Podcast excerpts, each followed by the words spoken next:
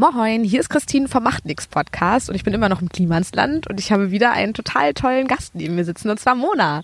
Hallo. Hi Mona, auch du wirst mir gleich ein paar Fragen beantworten ähm, und zwar zu deinem Engagement, zu Viva Con Agua, was du so machst, was du so planst und schauen wir mal, was noch so kommt.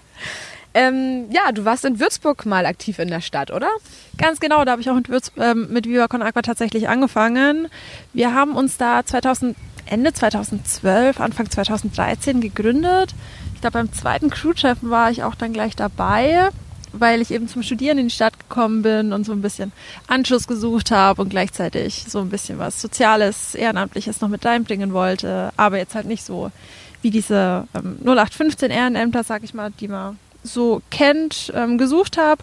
Und über Meckes und Materia kannte ich Viva Con Aqua eben ein bisschen von den Konzerten und Festivals und als ich dann auf Facebook gesehen habe, dass es die jetzt auch in Würzburg gibt, bin ich dahin spaziert. Hatte dann ein bisschen Bedenken, weil große Gruppe und alle kannten sich schon und ich saß dazwischen so als kompletter Neuling, aber beste Entscheidung meines Lebens, glaube ich. Schön, was geht so in Würzburg? Was für Veranstaltungen gibt's da? Was muss man kennen? Also inzwischen geht da wirklich einiges. Wir haben damals angefangen so mit weiß nicht, im ersten Jahr hatten wir vielleicht fünf oder sechs Konzerte, alle Merch-Sachen total zusammengebastelt, irgendwie. Wir hatten viel Bock und wenig Ahnung, so auf die Art. Und inzwischen sind die da ähm, super, super aktiv. Die haben eine Konzertreihe am Laufen, das heißt Rotz und Wasser und ähm, sind jetzt auch zum Beispiel, ich glaube, die nächste Aktion ist Mitte Juni, sind sie im Kairo auf dem Hoflohmarkt vertreten. Wer da zufällig in der Gegend ist, schaut unbedingt vorbei. Ganz nette Crew. Was waren so deine Aufgaben? Womit hast du dich meistens befasst? Dadurch, dass wir eine relativ kleine Crew waren, hatten wir das gar nicht so ausgeprägt, dass wir so spezielle Ansprechpartner haben, wie das bei Viva Con Agua meistens so ähm, nötig ist, um ein bisschen Struktur reinzubekommen, weil wir halt einfach nur eine Handvoll Leute waren. Ich war so ein bisschen für die Finanzen zuständig, war relativ überschaubar. Das heißt, wenn, wenn wir halt irgendwas über, übernommen haben oder irgendwelche Spenden generiert hatten, dann ähm, die einzahlen und in Hamburg halt Bescheid sagen, was da kommt und was wir getan haben und sonst so ein bisschen, was gerade anstand. Jeder hat da irgendwo mit angepackt. Finanzen übrigens super wichtig immer noch. Das ist ein sehr verantwortungsvolles Amt. So, das ist zwar immer nicht ja. so cool und fancy, schmancy wie so die anderen Sachen, aber super, super wichtig. Und, und äh, man bekommt einen totalen Überblick, was so in der Crew passiert, weil jedes Mal kommt irgendwie Geld rum und man hat dann echt so einen, einen kompletten Überblick, was haben wir alles so getan. Stimmt, auch eine tolle Perspektive. Stimmt, stimmt. Was hat dir am meisten Spaß gemacht in Würzburg so? Am meisten Spaß gemacht.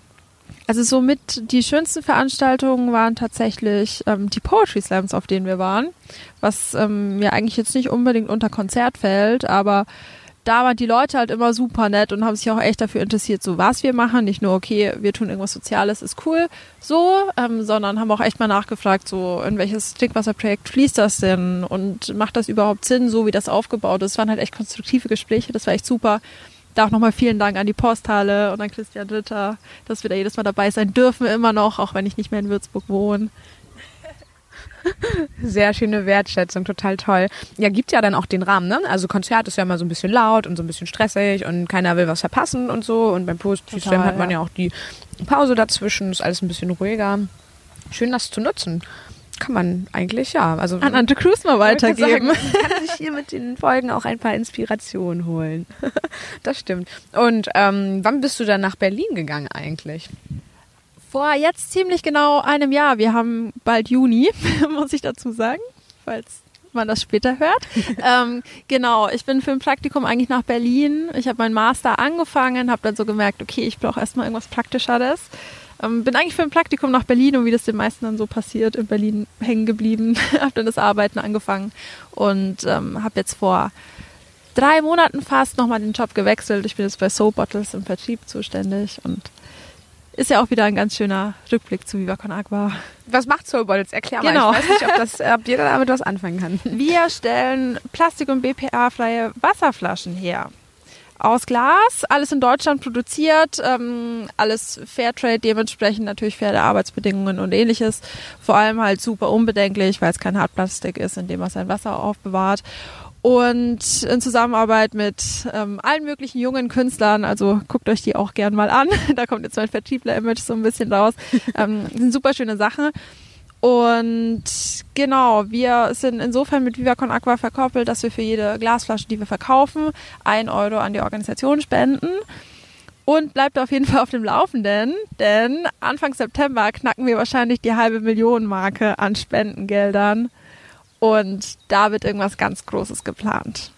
Hast du Marketing oder so studiert? Nein.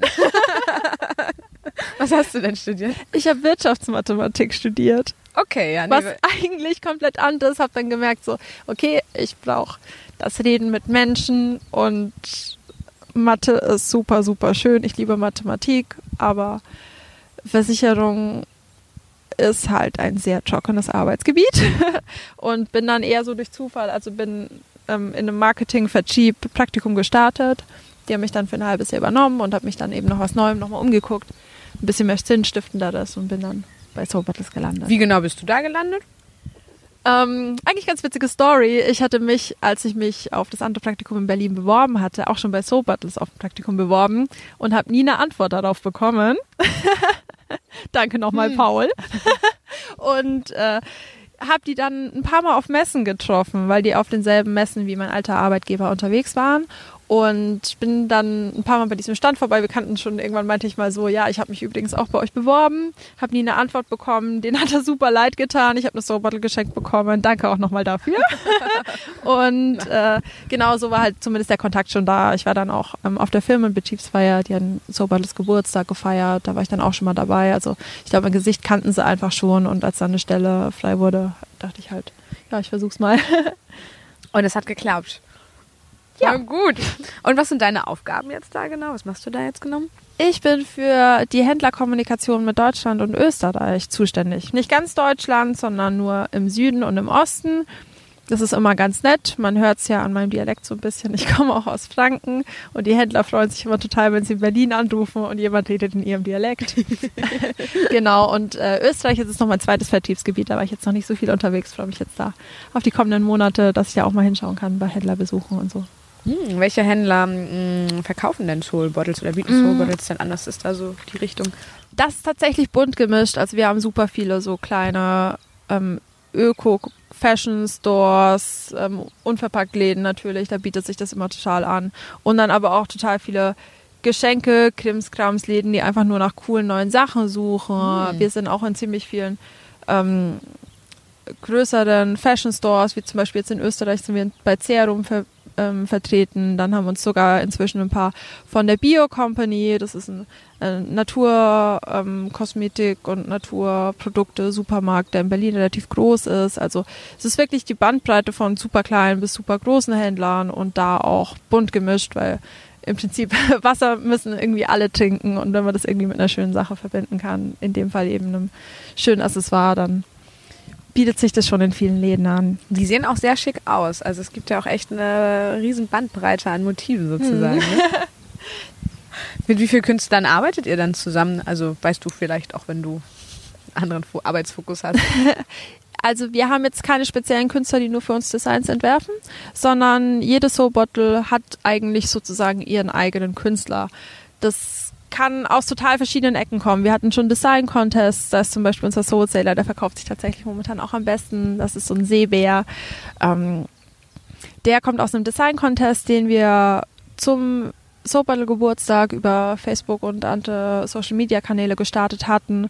Dann haben wir natürlich mit Viva Con Aqua Künstlern zu tun. Vesuv hat da jetzt zum Beispiel eine neue Bottle am Start, die ist super schön geworden, auf der so ein bisschen Wasseraspekte zu sehen sind. Und dann haben wir teilweise aber auch welche, die einfach jemand aus unserem, aus unserem Mitarbeiterkreis ähm, entworfen hat und einfach gesagt hat, so hier, das finde ich ganz geil und alle so meinten, ja, das, das passt so. Unsere beiden Gründer haben einen entworfen jeweils und Genau, bunt gemischt. Also bleibt auf dem Laufenden, falls ihr da irgendwann mal ein Design eindeichen wollt.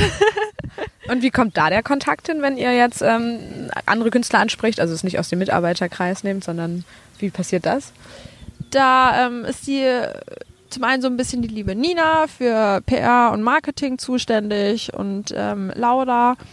Und genau, es meistens kennt man den Künstler entweder, weil er irgendwie schon über soziale Aspekte schon mal bekannt geworden ist oder jemand kennt jemanden, der jemanden kennt und meint nicht so. Also es ist jetzt nicht so, dass wir gezielt auf die Suche gehen und sagen so, wir wollen unbedingt den Künstler und dann brauchen wir den um jeden Preis, sondern es ist eher so, was passt zu uns, wer passt zu uns, wer hat auch wirklich Bock drauf und steckt da Herzblut ein und bringt da was Schönes raus. Ja, total. Und es ist auch immer trotzdem irgendwie sehr harmonisch. Also auch wenn die Künstler ne, sehr unterschiedlich sind, ist es trotzdem, passt das alles. Es passt zum Gesamtbild.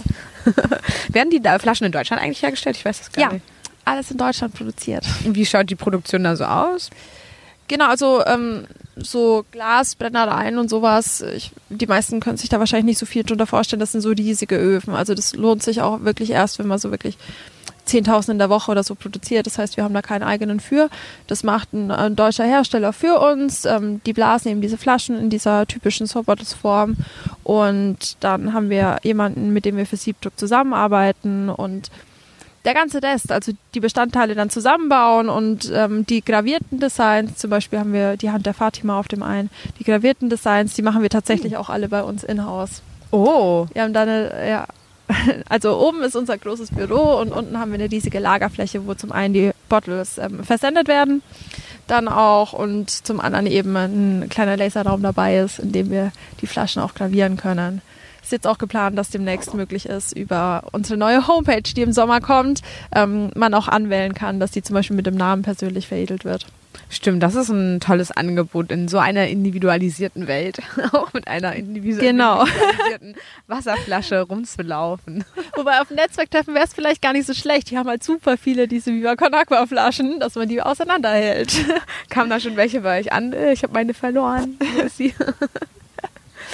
Ähm, ja, ich habe gestern Abend noch so einen ähm, kleinen Workshop hier äh, mitgenommen. Da war Paul als Gesprächspartner da. Mir war das gar nicht so bewusst, dass Soul Bottles ja auch ein ganz interessantes ähm, Konzept des Miteinanders äh, fährt im Umgang und im Arbeiten. Kannst du darüber vielleicht ein bisschen was erzählen? ja, du meinst wahrscheinlich die gewaltfreie Kommunikation. Mhm. Das ist so ein Aspekt, der bei uns tatsächlich in der Firma sehr wichtig ist. Also jeder Mitarbeiter hat am Anfang mal so einen Wochenendkurs, in dem das so ein bisschen behandelt wird. Und man muss sich das jetzt nicht unbedingt vorstellen wie eine bestimmte Art, auf die ich rede, sondern man kann sich das eher so vorstellen, dass wenn ich von irgendwas getriggert werde, wenn ich wegen irgendwas super wütend bin oder sowas, dass ich erstmal einen Schritt zurückgehe und so gucke, warum genau macht mich das so wütend? Es macht mich nicht wütend, dass irgendjemand seine Sache auf meinem Tisch liegen lässt. Das wäre für mich kein Problem, die schnell wegzulegen, sondern das ist eher so die Sache, ähm, vielleicht fühle ich mich dadurch nicht genug gewertschätzt, weil mein Arbeitsplatz halt einfach zugestellt wird oder sowas. Ähm, vielleicht fühle ich mich da auch einfach nicht gut genug gesehen, weil mein Schreibtisch dann einfach als Platzhalter missbraucht wird oder ähnliches, ähm, sondern wie gesagt, wenn halt irgendwie so ein Problem ist, erstmal kurz zurückgehen und überlegen, was ist gerade genau mein Problem? Ist es wirklich diese eine Sache oder steckt da irgendwas anderes dahinter? Hat ein bisschen auch, hat ein bisschen auch was mit Achtsamkeit zu tun, oder? Auf jeden Fall, auf jeden Fall, ja. Und ähm, halt auch so ein wertschätzen, wertschätzendes Miteinander, auch mal Danke sagen und sowas gehört da natürlich auch dazu. Mm, sind das, waren das Strategien, die du vorher vielleicht auch schon kanntest, irgendwie durch einen anderen Kontext, oder war das eher neu für dich dann, als du angefangen hast, äh, da zu arbeiten? Mm, viele äh, Ideen und ähnliches kannte ich schon, weil meine, meine Mama so ein bisschen, was Achtsamkeitsübungen angeht und sowas, ähm, unterwegs ist. Und da war mir jetzt nicht alles total fremd, aber ich habe auf jeden Fall viel mitgenommen aus dem Workshop. Also wer sich für solche Sachen interessiert und mal überlegt, so einen Wochenendkurs zu machen, ähm, es ist auf jeden Fall sehr interessant und gerade auch so bewusstes Zuhören ähm, haben wir dann auch wirklich geübt und dass man zum Beispiel irgendein Problem anspricht, das man momentan hat und der Ante wirklich einfach nur eine Viertelstunde nichts sagt und höchstens nickt oder so. Und das ist ein ganz ungewohntes Gefühl, weil man selber hört, findet das total komisch, wenn man jemand anderem zuhört und einfach nur nichts sagt. Und gleichzeitig, ähm, wenn man so eine Viertelstunde einfach vor sich hinredet über dieses Problem, das man hat, man kommt meistens irgendwo ganz anders raus, was man gar nicht erwartet hätte. Und gleichzeitig fühlt man sich total verstanden, obwohl der andere einfach nichts getan hat, theoretisch. Ja. Das ist voll schön, aber das ist ja dann auch eine mh, mm, Reflexion für dich. Also ich kenne das auch mit Schreiben. Das ist ja quasi, dass dann Gedanken in die Welt hinaus entlassen werden. Und ich finde das immer total schön. Und wenn ich auch irgendwie Probleme habe oder irgendwo drückt der Schuh oder weiß nicht, fühle mich unwohl, bringt mir das auch immer total viel mit ähm, Freunden zum Beispiel zu reden. Ja. Aber das ist ja an so einem privaten Umfeld. Also ich finde das sehr schön, dass der Fokus da auf das äh, Professionelle gelegt wird, weil also ich kenne das nicht aus meinem Arbeitsumfeld, dass da jemand hinkommt und sagt, ey Christine, erzähl mal, was nee, geht denn bei dir gerade so? ja, also die Herausforderung? Ist, ähm, dass es halt in einem sehr begrenzten Umfeld, sage ich mal, ist. Also wir müssen jetzt nicht über irgendwas reden, sondern es ist eher so, wenn wir ein Meeting starten zum Beispiel, niemand kann besonders gut nachdenken, wenn jetzt äh, der Streit mit dem Freund gerade noch im Hinterkopf ist oder so. Und dann ist, haben wir am Anfang so eine Check-in-Runde und da ist auch jeder wirklich offen zu sagen, so, mir geht's heute nicht gut, ich schlafe seit Tagen richtig beschissen. Und dann weiß man auch, okay, wenn die nächsten Tage der mal irgendwie irgendwas nicht aufnimmt oder irgendwie mal zickig ist oder sowas. Es ist gar nicht so persönlich gemünzt, sondern, keine Ahnung, gesundheitlich gerade nicht fit oder ähnliches. Das hilft einem schon echt viel, auch Sachen richtig einzuschätzen. Mhm. Ja, ja, es bedarf auch, also es setzt aber auch ich überlege gerade jetzt auch so ein bisschen Empathie voraus, aber vielleicht gar nicht so viel, weil man es schon verbalisiert. Das ist dann vielleicht ein bisschen einfacher für Leute, die nicht so empathisch sind, weil die es dann nochmal gehört haben und es nicht irgendwie äh, empathisch äh, ja, so wahrnehmen müssen. im Raum steht oder so. Genau, voll. war das eine Art, auf die du dich einlassen musstest oder war das für dich in, in Ordnung und ziemlich cool, mit deinen Kollegen so umzugehen und dass halt auch mit dir so umgegangen wird? Ich finde es sehr, sehr cool. Ich man, man kann, wie gesagt, sehr ähm, entscheiden, wie viel man jetzt auch mit in die Arbeit schickt. Man muss jetzt nicht sagen, man kann auch einfach sagen, mir geht's heute beschissen. Punkt. Ohne Erklärung, sondern mir geht's heute halt einfach so. Und was für mich ein bisschen schwierig war, ich glaube, ich verbringe einfach sehr wenig Zeit damit, über meine Gefühle so nachzudenken. Also vielleicht auch, weil es die Gesellschaft einem so ein bisschen anteniert und weil, weiß nicht, ich nie so besonders gefühlsträchtiger Mensch, sag ich mal, war. Und du auch in Berlin wohnst, da gibt es ganz Schnell viele Eindrücke. Und Action ja. und überhaupt. Ja. Genau. Und äh, genau an diesem, an diesem GFK-Wochenende dann halt wirklich mal sich hinzusetzen und so zehn Minuten überlegen, so, was ist denn gerade in mir drin? Bin ich wütend? Bin ich traurig? Bin ich irgendwie gestresst oder sowas? Das habe ich davor halt einfach, glaube ich, wochenlang nicht gemacht. Und das war echt so ein, wow, Alter, okay, später heim und erstmal schlafen, so sehr anstrengend tatsächlich. Ja, total verspannt. Ich hatte das auch gerade. Also ich habe in meinem Arbeitsumfeld schon sehr viel die Möglichkeit zu ähm, reflektieren und so weiter. Und ich hatte zum Beispiel gerade eine Fortbildung, die ging so drei, vier Tage und da konnte ich mich nur mit mir auseinandersetzen, gucken, was sind meine Stärken, wo habe ich noch Herausforderungen, was möchte ich eigentlich, in was für einem Arbeitsumfeld werde ich mich wohlfühlen und so. Und ich finde das schön, wenn das tatsächlich, also wenn dir das professionell geboten wird sozusagen, ne, dass es dazu irgendwie die Möglichkeiten gibt und schön, dass es bei Soul Bottles auch so ist. Auf jeden Fall, auf jeden Fall. Bist du denn ähm, in Berlin in der Crew eigentlich auch aktiv? Ja, jetzt. Ich habe mich die ersten zwei, drei Monate nicht so ganz hingetraut. Ähm, Weil? ich habe die auf dem Netzwerktreffen hier letztes Jahr kennengelernt. Ja ich glaube, die waren alle hart verkatert. Auf jeden Fall. Ich habe mich dazugesetzt und meinte so, hi, ich bin Mona, ich komme jetzt für ein Praktikum nach Berlin, erstmal nur drei, vier Monate und dann mal gucken, ob ich länger bleib. Und alle nur so, aha, okay. Oh, und haben dann nicht mehr viel mehr mit mir geredet und es war so unangenehm. Und dann kamen zum Glück Freunde von mir vorbei und ich bin wieder mit denen gegangen und dachte mir dann auch so, boah, okay, will ich zu dieser Crew gehören, wenn die sich so viel cooler fühlen. Ähm, nee, und das war einfach nur ein komplett falscher erster Eindruck. Ähm, ich habe zwei von der Crew dann über eine gemeinsame Freundin kennengelernt und zum Glück haben die mich dann wieder so ein bisschen mit reingezogen, weil ich Viva Con Aqua tatsächlich schon vermisst habe. Und ähm, nee, super Menschen. das war einfach nur schlechten äh, schlechte Minute wahrscheinlich nur erwischt. Witzig. Was hast du denn an Viva Con Agua vermisst? Die Gemeinschaft tatsächlich. Also man lernt ständig neue Menschen kennen, das zum einen. Und ähm, zum anderen sind die Menschen, die man kennenlernt, halt einfach alle richtig korrekt. Es sind super nette Menschen, die alle eine ganz eigene Persönlichkeit haben, viele auch ähm, eigene und kritische Standpunkte zu Viva Con Agua, klar, und zu sozialer Arbeit generell. Und gleichzeitig glauben die halt alle an daran, dass man irgendwas besser machen kann und dass wir in dem Privileg, in dem wir wohnen, ähm, halt echt die Chance haben, vielleicht anderen damit zu helfen. Und das ist das ganz Schöne. Hm, kann ich auch unterschreiben, nämlich auch genauso war. Hm, wenn du mal so überlegst, Würzburg und Berlin, was sind so da die prägnantesten Unterschiede, die dir jetzt gerade so einfallen zwischen den Städten? äh, von, von Viva Con Aqua oder von den Städten her? Nee, nee, von Viva, genau. Äh, genau. Also in Würzburg ist halt eine total kleine Crew. Das ist halt, man hängt da echt echt viel aufeinander, aber so ein schönes Aufeinanderhängen. Und ähm, inzwischen sind die super groß geworden das letzte Jahr, von daher ist es wahrscheinlich inzwischen auch nicht mehr so, aber es war halt ein sehr familiäres Miteinander und man kannte sich halt richtig gut. Und in Berlin ist die Crew halt verhältnismäßig groß. Also das sind so 30 sicher, ähm, die tatsächlich so dabei sind und dann ein paar, die so gelegentlich mal dabei sind. Und da erstmal alle kennenlernen und erstmal so ein bisschen rausfinden, wer für was zuständig ist. Weil manchmal halt so viel zu tun hat, dass ASP-Posten von, also Ansprechpartner, zwei oder drei Personen für den Bereich Aktionen sind und nicht nur einer, an dem man sich immer wenden kann. Und gleichzeitig ist die Stadt halt so schnell und groß, dass man so ein bisschen aufpassen muss, dass man sich nicht verläuft. Also manch, am Anfang, als ich in die Crew gekommen bin, haben die halt auch noch relativ wenig miteinander gemacht. Und ich bin jetzt mit einer von der Crew zusammengezogen und zum Glück in die Nähe von ein paar anderen noch. Und wir treffen uns jetzt halt öfter mal und gehen noch eine Runde abends am Kanal spazieren oder irgendwo Eis essen oder sowas. Und dass so die Gemeinschaft so ein bisschen auflebt und es wieder so ein bisschen heimeliger wird, das hoffe ich noch. das ist der Pro-Tipp überhaupt. Also das ist die Erfahrung, die ich auch echt gemacht habe äh, mit neue Städte ziehen und so weiter. Sich sozial zu engagieren ist total toll, weil man damit die Möglichkeit hat, einfach Leute kennenzulernen und oft halt auch coole Leute, die so auf der gleichen Voll. Wellenlänge äh, sind. Und das finde ich immer sehr, sehr schön. Kann ich nur empfehlen. Ich glaube tatsächlich, ähm, wäre ich da nicht so gut in der Crew doch gewesen, wäre ich, glaube ich, wieder in die Heimat gezogen. so ein bisschen Heimweh ist ja dann doch immer da. Ähm, und dadurch, dass ich dann hier halt Freunde und zu tun und neue Arbeit und so hatte, war das überhaupt kein Problem mehr. Ja, ist verrückt, ne?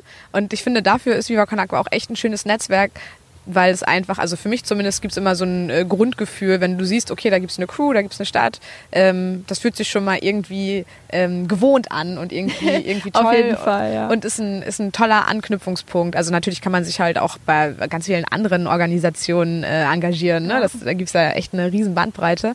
Aber ich finde, dadurch, dass man irgendwie ja so eine Gemeinsamkeit hat und sich für äh, Wasser einsetzt, das irgendwie schon sehr schön. Also deswegen toll, dass du es gerade nochmal so zusammengefasst hast. Das ist irgendwie auch in den Gesprächen so ein bisschen bewusst geworden, weil Leute ja auch echt oft die Stadt wechseln. So, ne? Ja, aber das ist auch richtig schön, weil so verknüpfen sich die Städte dann so.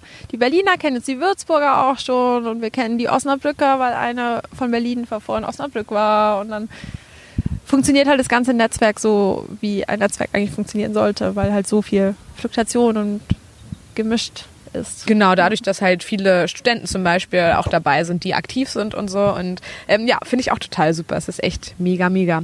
Ja, was geht denn in Berlin noch so demnächst? Also kannst du mal sagen, generell und auch, wo du mit beteiligt bist generell arbeiten wir daran, dass der Bildungsbereich ein bisschen aufgebaut wird. Bei uns Yay. sind tatsächlich einfach viel Aktionen, weil, wie gesagt, in Berlin halt einfach super viel geboten wird. So.